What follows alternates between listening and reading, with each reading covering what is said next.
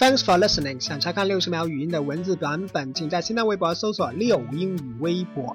昨天提到 regular 这个单词，有定期的、有规律的意思，是一个形容词。常用搭配有 regular season，regular season 常规赛就是篮球的那种常规赛。regular bus，regular bus 班车就是清远到广州、广州到深圳的那些固定的班车。For example。